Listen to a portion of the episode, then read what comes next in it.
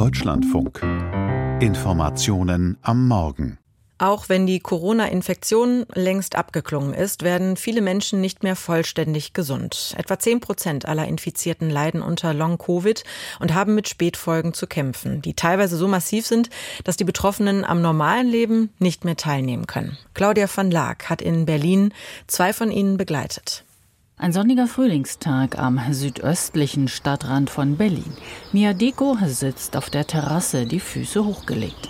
Sie trägt Feldstiefel, einen dunkelblauen wattierten Wintermantel, eine Sonnenbrille, einen breitkrempigen Strohhut.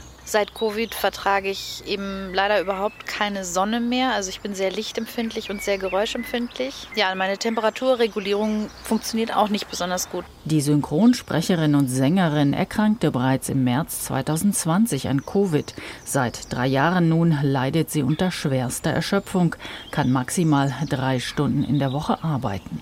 Wenn sie sich überanstrengt, bricht sie zusammen dann muss mein Partner mich zum Beispiel eben auch irgendwann waschen. Ich sag mal, mit Mitte 30 sind das schon sehr extreme Verhältnisse. Mia Diko musste ihre Berliner Wohnung im vierten Stock verlassen. Sie schaffte die Treppen nicht mehr. Jetzt lebt sie am Stadtrand unfreiwillig. Jeden Morgen muss sie sich entscheiden, wofür sie ihre verbleibende Energie einsetzt. Ist es zum Beispiel, dass ich heute unbedingt duschen muss, weil ich jetzt schon langsam mal wieder duschen sollte? Oder muss ich mir mal wieder was zu essen machen, was ich mir vorkoche? Oder gebe ich ein Interview, so wie mit Ihnen heute? weil sie mehr Aufmerksamkeit schaffen will für Long-Covid-Patienten. Obwohl die Zahl der Betroffenen rasant ansteigt, sei das Wissen über diese Krankheit marginal. In der Öffentlichkeit, aber auch unter Medizinern, sagt Mia Diko. Weil die Erkrankung sehr stark psychologisiert wird. Es ist noch nicht verstanden, dass es auch eine physiologische Erkrankung ist es ist auch nicht verstanden, dass wir sozusagen nicht nur simulieren.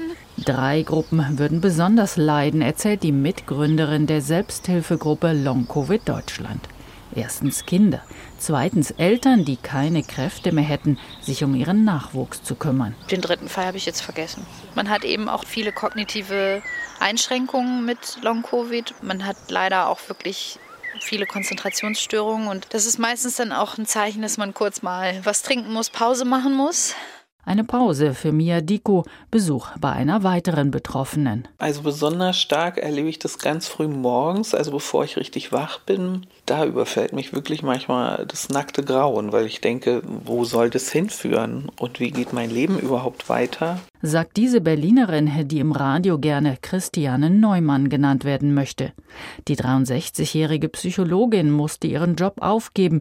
Jetzt geht es an die Rücklagen. Ich fühle mich manchmal so ein bisschen wie in der Schraubzwinge, so wo das so ganz langsam, ganz langsam wird klar, das geht jetzt also ganz woanders hin, als du dachtest. So, ne? Genau wie Mia Diko sieht sich Christiane Neumann gezwungen, ihre Altbauwohnung im vierten Stock zu verlassen.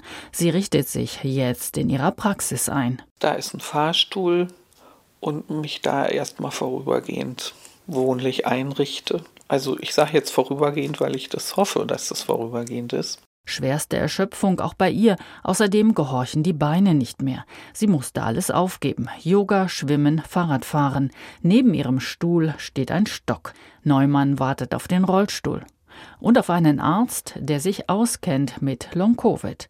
Eine von ihr konsultierte Neurologin wollte sie zum Orthopäden schicken. Da fand ich die ganze Reaktion sehr verharmlosend, weil da hatte ich schon massive Gehstörungen und massive Erschöpfungssymptome und da habe ich mich gar nicht ernst genommen gefühlt. Weil einfach so wenige Menschen darüber etwas wissen und deswegen gibt es sehr häufige Fehldiagnosen und sehr viele Fehlbehandlungen. Und was aus diesen Fehlbehandlungen folgt, ist schrecklich, denn wer Aktivierung empfohlen bekommt und Sport und dann trainieren soll, der wird sich dadurch sehr wahrscheinlich noch weiter verschlechtern. Mia Diko hat eine kleine Pause gemacht, ist ins Haus gegangen. Zu viel Licht draußen, die Vögel zu laut und dazu noch ein Nachbar, der Holz hackt. Ich weiß, dass ich jetzt den restlichen Tag hier liegen werde